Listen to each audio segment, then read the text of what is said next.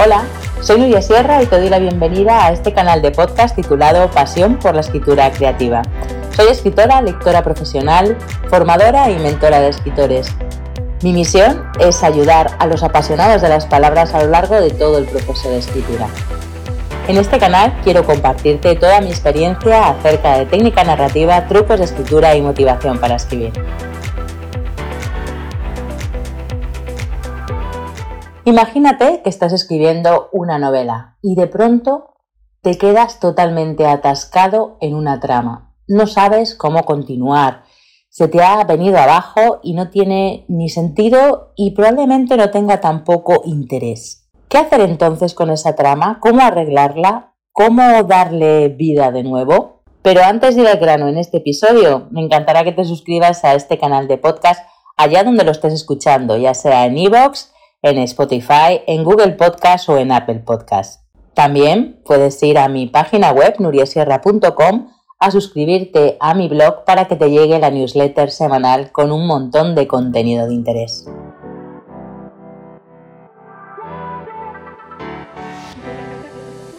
Y ahora sí, ¿qué hacemos con una trama que se nos ha venido abajo? Bueno, pues antes de contarte y darte una serie de recomendaciones y de trucos que puedes utilizar para volver a ponerla en pie, te contaré qué es una trama. Sobre la diferencia entre argumento, trama y tema ya he hablado en algún contenido anterior que te pondré el enlace referenciado en la descripción de este podcast. Imagínate que tu novela es un tapiz. Por delante estamos viendo el dibujo, un dibujo de un paisaje, imagínate, pero por detrás lo que se ve cuando le damos la vuelta a ese tapiz son todos los hilos que conforman la trama. De hecho, la palabra texto viene del latín tejido. O sea que imagínate hasta qué punto es totalmente cierta esa similitud entre trama, tejido y texto. La trama son todos esos hilos que están por debajo de esa figura que estamos formando, de ese texto que estamos tejiendo, nunca mejor dicho, con palabras. La trama es, por tanto, la sucesión de acontecimientos de forma cronológica que van contando los hechos y narrando todo lo que sucede en tu historia. Normalmente las tramas más comunes están asociadas cada una de ellas a un personaje. Puede haber una trama principal y luego tramas secundarias relacionadas con personajes, digamos, más en segundo plano.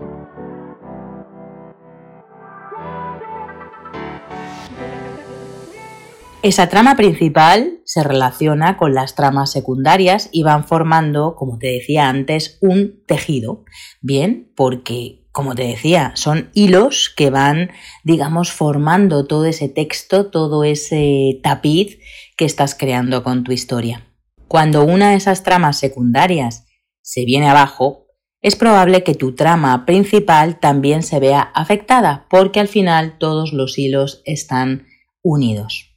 Entonces, para arreglar esa trama fallida, eso que vemos que no está funcionando en absoluto, te voy a dar dos recomendaciones, dos trucos que puedes aplicar. De hecho, son trucos que yo apliqué a la escritura de mi propia novela, A la mujer que vendía el tiempo, que ya va por la segunda edición y que te pondré el enlace por aquí debajo también en la descripción de este podcast si quieres adquirirla.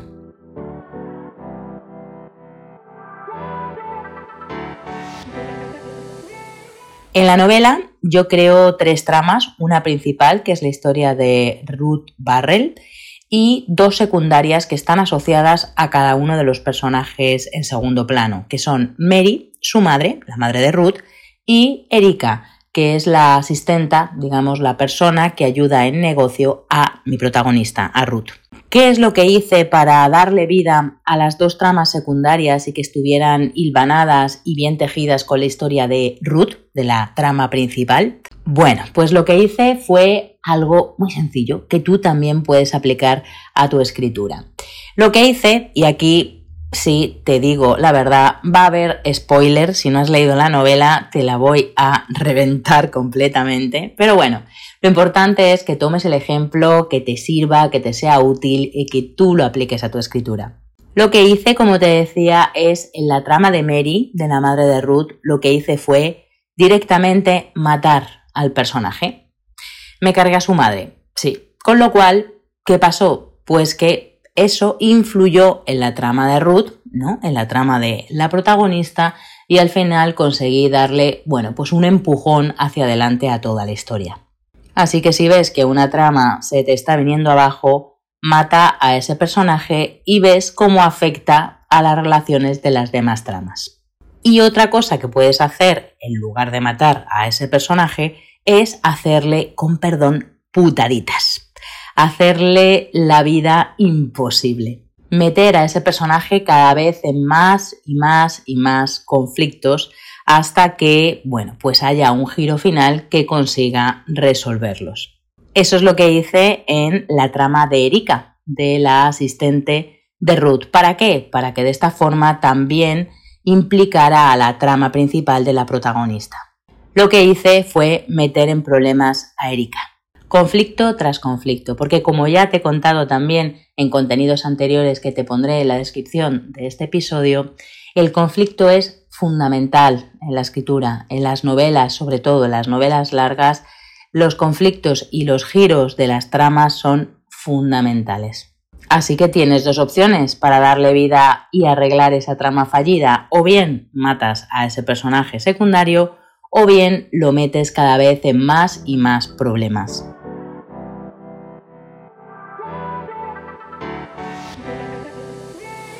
Espero que estos trucos te sirvan para aplicarlos a tu escritura si estás en ese momento en el que has llegado a un punto muerto en las tramas de tu novela. Recuerda que puedes ir a mi página web nuriasierra.com a suscribirte a mi blog para que te llegue la newsletter semanal y que también comparto un montón de contenido de valor en mis redes sociales. Espero que este episodio te haya resultado útil y si es así que lo compartas con quien creas que le puede interesar. Como siempre, muchísimas gracias por escucharlo y hasta el próximo.